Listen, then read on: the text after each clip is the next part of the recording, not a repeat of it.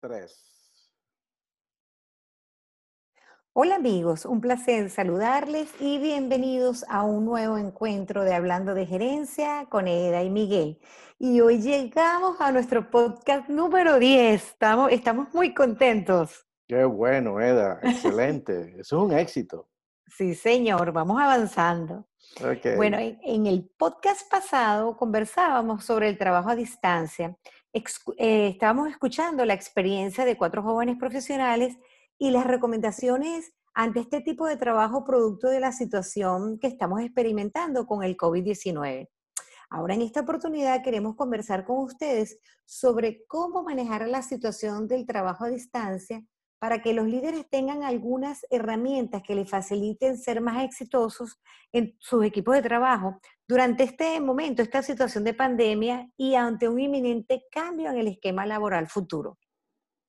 Hola amigos, un gusto estar con ustedes, un placer saludarles a todos, especialmente a las madres, hoy en el Día de las Madres, basados principalmente en un artículo de McKinsey Company referido a una guía de comunicación para los líderes con sus equipos y todos los niveles de la organización ante la situación del COVID-19, queremos compartir con ustedes los aspectos más resaltantes de este artículo para que los tengan en cuenta durante esta situación. En estos momentos las palabras de un líder son más importantes que nunca para ayudar a las personas a sentirse seguras, ayudarlos a que emocionalmente afronten esta nueva situación y ayudar a que puedan extraer aprendizajes de lo que están viviendo y sacar el significado de toda esta situación. Tal como vimos en el podcast pasado, donde eh, los cuatro profesionales que entrevistamos en ese momento nos contaron sus vivencias y dieron recomendaciones basadas en sus propias experiencias. Es importante e interesante ver que las herramientas de una buena comunicación siguen siendo efectivas. Los excelentes comunicadores recomiendan unos algunos pasos que ellos tienden a hacer y que les dan resultados positivos. Dar a las personas lo que ellos necesitan y cuando lo necesitan. En este sentido es importante tomar en cuenta diferentes fuentes de información analíticas y digitales para atender a las diferentes necesidades porque éstas van evolucionando en una crisis. El objetivo es darle seguridad a través de las diferentes plataformas comunicacionales que existan y también considerar incorporarlos en las decisiones.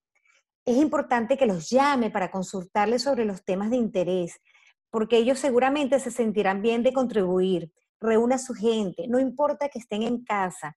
De manera online es muy factible. La comunicación que usted eh, tiene con ellos debe ser clara, simple y frecuente. Las personas se sienten limitadas en los primeros momentos de las crisis, por lo que es importante mantenerlos seguros y cerciórese que el mensaje está llegando. Y repítelo, repítelo, repítelo. Es decir, no canse de, no se canse de repetirlo y chequee comprensión del mismo. Recuerde que las personas al estar en casa están manejándose de manera sencilla, es decir, están utilizando el lenguaje que ellos están acostumbrados a utilizar cuando están en sus casas, en las relaciones con sus hijos y con los demás familiares. Al introducir lenguaje complicado, extraño y abstracto, pues más difícil será que lo puedan procesar. Así es. Escoja también ser candoroso en lugar de carismático.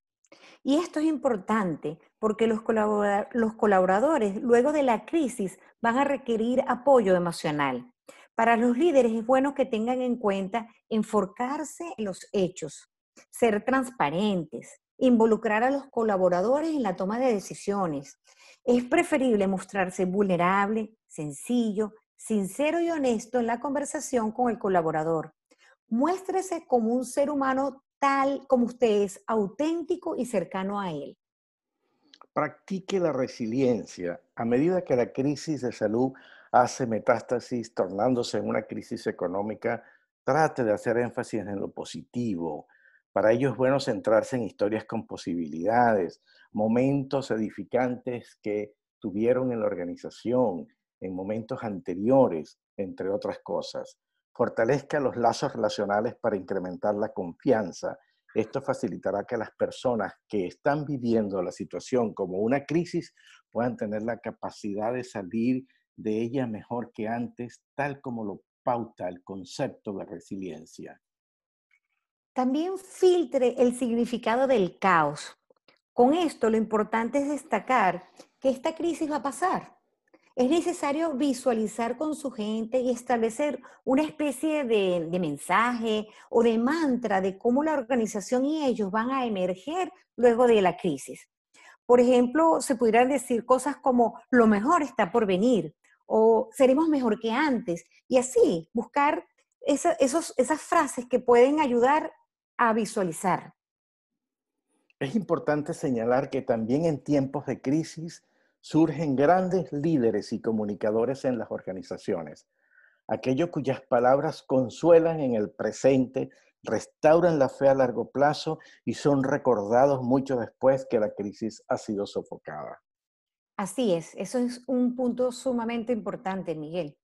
Eh, y fíjense, todos estos aspectos eh, eh, que consideramos resaltantes fueron tomados del artículo, tal como dijo Miguel, de McKinsey, al cual hicimos referencia al principio, cuyos autores son Anna Mendy, Marila Stewart y Kathy Van Anken. Em, ¿Y qué te parece, Miguel, si hablando de este tema de resiliencia que, comentaste hace unos minutos, ¿por qué no conversamos en nuestro próximo eh, podcast acerca de resiliencia? No, claro está, Eda, porque acuérdate que eh, dentro de ese concepto pues hay muchas herramientas que pueden ser muy, útil, muy útiles para las personas eh, que estamos viviendo en esta situación, pues, ¿no? Ok, entonces ese será nuestro próximo tema a tratar. Y recuerden amigos que pueden encontrarnos en las redes de la siguiente manera, a través de la plataforma Podcast, Apple Podcast, Breaker, Radio Public, Google Podcast, Podcast, Spotify y pueden encontrarnos en las redes de la siguiente manera. En mi caso, Miguel González R en Facebook, en LinkedIn, Miguel González R, en Instagram, Miguel González. Y a mí, en EDA, me pueden conseguir a través de Facebook y LinkedIn como EDA Caputo y en Instagram como EDA Coach. Hasta nuestro próximo encuentro de Hablando de Gerencia con Eda y Miguel. Hasta la próxima, amigos.